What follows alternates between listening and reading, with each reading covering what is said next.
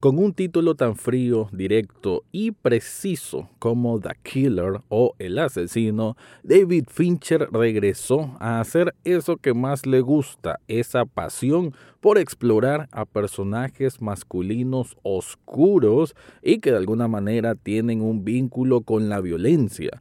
La película The Killer se estrenó recientemente en Netflix y nos muestra precisamente eso que uno esperaría con el tráiler. Una persona calculadora cuya única misión es cumplir misiones de tratar de no poner nunca sus sentimientos en ese campo de misión, pero algo va a suceder y él va a buscar, por así decir, cómo saldar cuentas pendientes, pero sin perder esa frialdad que es muy bien representada por un gran Michael Fassbender. De eso es lo que voy a hablar en este episodio. Análisis cinéfilo y seriéfilo de la actualidad. Eso y más, en el podcast Echados Viendo Tele. Esta es una producción desde Nicaragua, de Rafael Echado.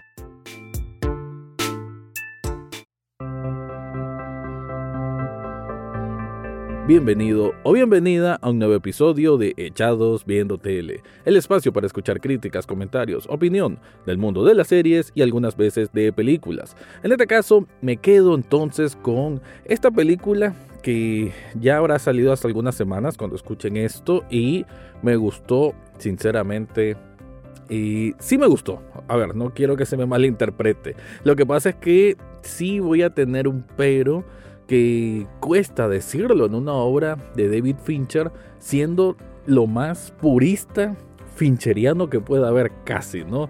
Junta a un editor con el que ya ha trabajado, a un a alguien de dirección de fotografía con el que ya había trabajado, a la música de Trent Reznor y Atticus Ross también están ahí. Entonces como que él formó este equipo que conoce ya desde hace mucho tiempo y se nota que por así decir, se divirtieron haciendo este filme. Y digo por decir así porque es una, bueno, una aventura un poco gótica, si se le ve de alguna forma, en el sentido que es simplemente un hombre que a raíz de una misión que no cumplió a cabalidad, va a buscar venganza porque siente que él es la próxima víctima. Eso lo va a llevar a una escalada de investigación en primer caso, de saber quiénes son los que están detrás de él y en definitiva en tratar de mantener su código de ser un asesino frío y calculador y que no, no puede meter sentimientos en ninguno de sus trabajos, pero también lo va a combinar con, con cierta ironía y sutileza me parece que ahí es donde recae la mayor importancia de este trabajo en The Killer.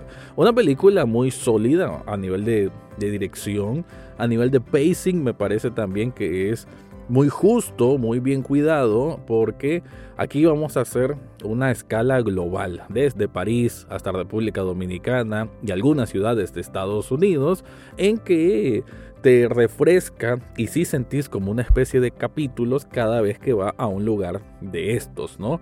Creo que un poco ahí de, como en Seven, cuando estábamos viendo cada uno de los asesinatos, ¿no? Y como que son diferentes escenarios, un poco de eso creo que lo sentí aquí.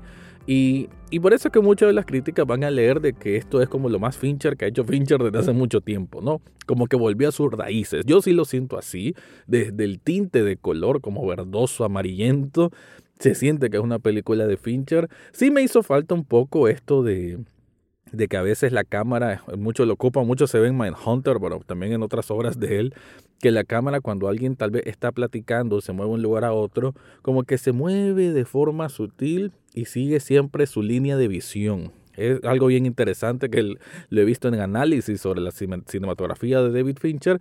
No lo noté tanto aquí. Si lo hizo, pues tal vez no, no lo capté al inmediato. Pero en general, se siente una película muy de esa bravura de, masculinidad sangrienta, en este caso violenta, aunque, hay que decirlo, no es una película que tampoco llegue a a explotar demasiado.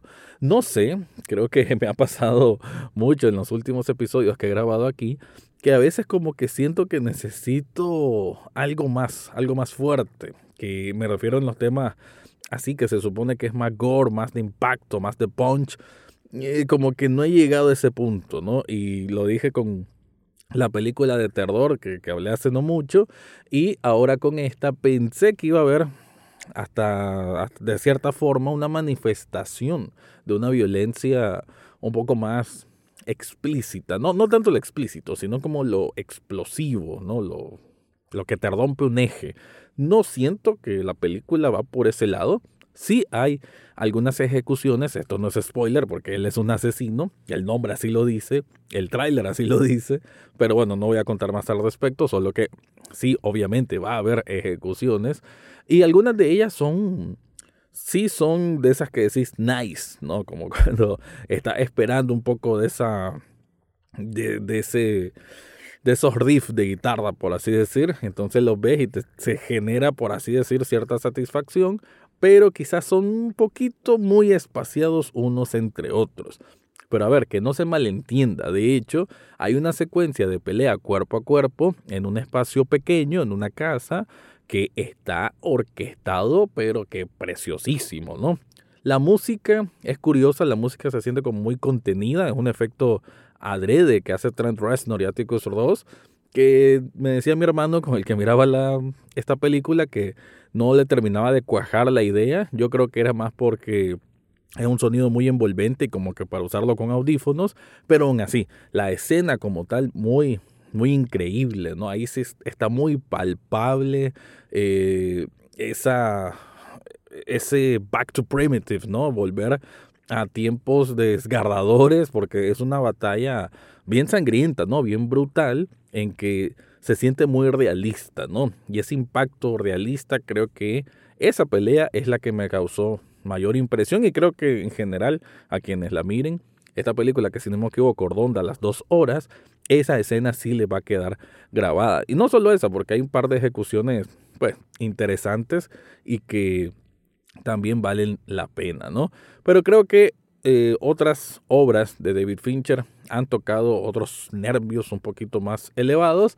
En esta se reserva, pero tiene sentido, ¿no? Porque el alma de la película, esta es prácticamente una obra, una obra de un solo hombre. Vamos a estar escuchando por muchas, muchas ocasiones y a veces repitiendo las, mismas, las mismas palabras, el mismo mantra que al protagonista, que de hecho no tiene nombre, solo es el asesino, que se hace como, se está repitiendo algo él mismo, ¿no? De, de no sentir, nunca, nunca tienes que sentir empatía, una serie de reglas propias, ¿no? De no tienes que fallar, esto solo es un trabajo, todo esto, entonces, esa manera mecanizada de ver la vida de otras personas, la vida que él arrebata porque mata a la gente, eso lo vamos a estar escuchando unas voces en off de manera constante, o él que va a tener algunas intervenciones, algunos diálogos, pero no tantos, ¿no? Una persona muy hermética, ya lo decía en el intro, una gran actuación por parte de Michael Fassbender, para una película que entretiene bien, pero que quizás me hubiese gustado que hubiesen subido un poquito el volumen. Pero bueno, antes de continuar, te quiero contar algo.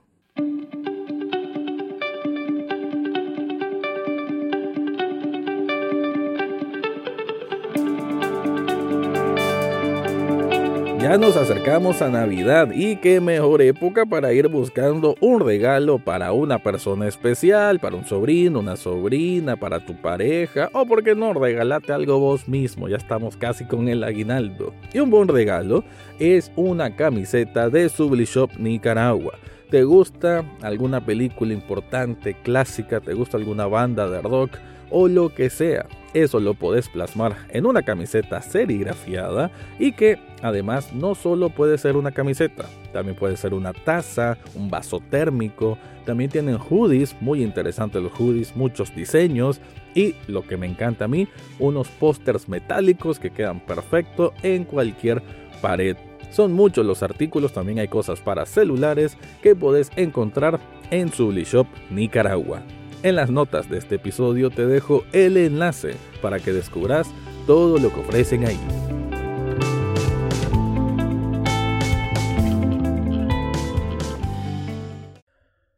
Ya lo decía, me parece un punto muy válido también que tiene esta película y que ya viene siendo una constante, de hecho creo que una de las mejores uniones que he visto en la historia en cuanto a cineasta junto con banda sonora. Sí, yo sé, hay muchos ejemplos, pero por lo menos en tiempos modernos me parece que David Fincher junto con Trent Reznor y Atticus Ross ya es una mancuerna, ya es una unión, una compenetración que va de la mano. Entonces, creo que en esta película también funciona de manera muy precisa la música para ciertas instancias, que de hecho ya quiero escuchar el soundtrack aparte porque sí se me hizo bien, muy bien llevado, ¿no? El talento de Trent Reznor y Atticus Ross es tan brillante a como Fincher es cineasta, ni más ni menos, ¿no? Tienen ese mismo nivel.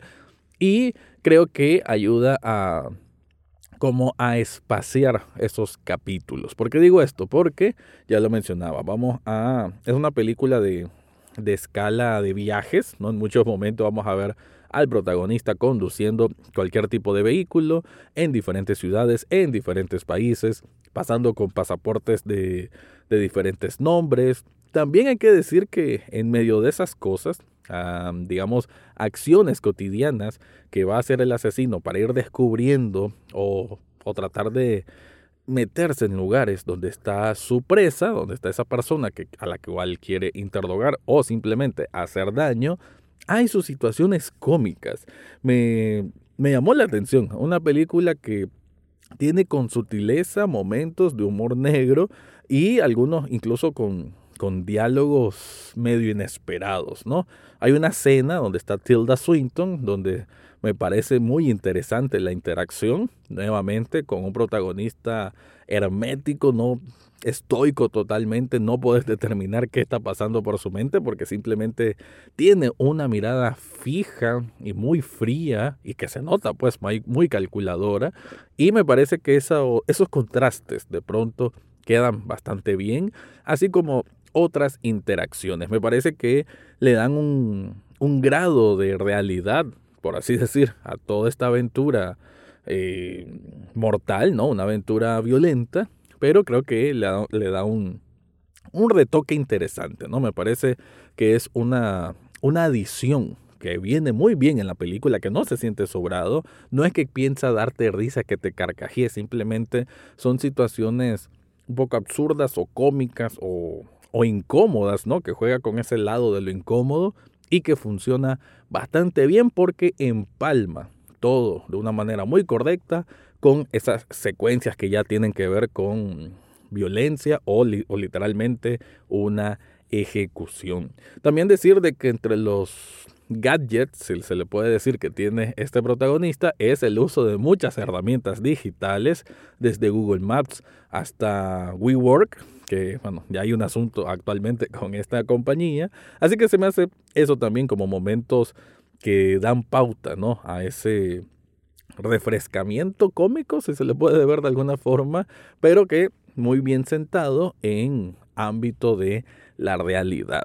Ahora, con su final, puedo decir que es un poco mm, bajado de tono, podemos decir. Creo que en ese sentido, ya, ya lo dije antes, me hubiese gustado que esta película le hubiesen subido un poquito los decibeles en cuanto a mm, un poquito más de, de acción o situaciones más alarmantes, pero cuando uno creía que podía llegar a ese gran clímax, tal vez sí lo tiene, pero no de la forma en que yo lo esperaba, lo cual no está mal. Es una película que también puede jugar con tus expectativas, no sabes exactamente hacia dónde va, qué tipo de cosas van a pasar y creo que ese juego de anticipación por parte de nosotros como espectadores le da también una gracia muy interesante a una película que puedo decir que sí es satisfactoria, qué bueno ver a Fincher jugando en el campo que sabemos que le gusta jugar, sabiendo que tiene el talento para mostrar estos personajes tan oscuros y mundos tan oscuros, hechos con mucha bueno, realmente hechos con, con texturas muy interesantes, narrativas y argumentales, y sobre todo compuesta en escena, y por ese sentido, sí me parece que The Killer es de esas películas que tenés que ver si te gusta la filmografía de David Fincher. Con eso me despido, te recuerdo que Echados Viendo Tele también es un programa en televisión, está los sábados y domingos a las 9 de la noche en Canal 8. Ahora sí me voy, este fue mi review de la película The Killer. Eso fue todo por hoy en Echados Viendo Tele. No olvides suscribirte desde tu sitio favorito, ya sea Spotify, Apple Podcast o hasta en YouTube. Gracias por escuchar y será hasta la próxima semana.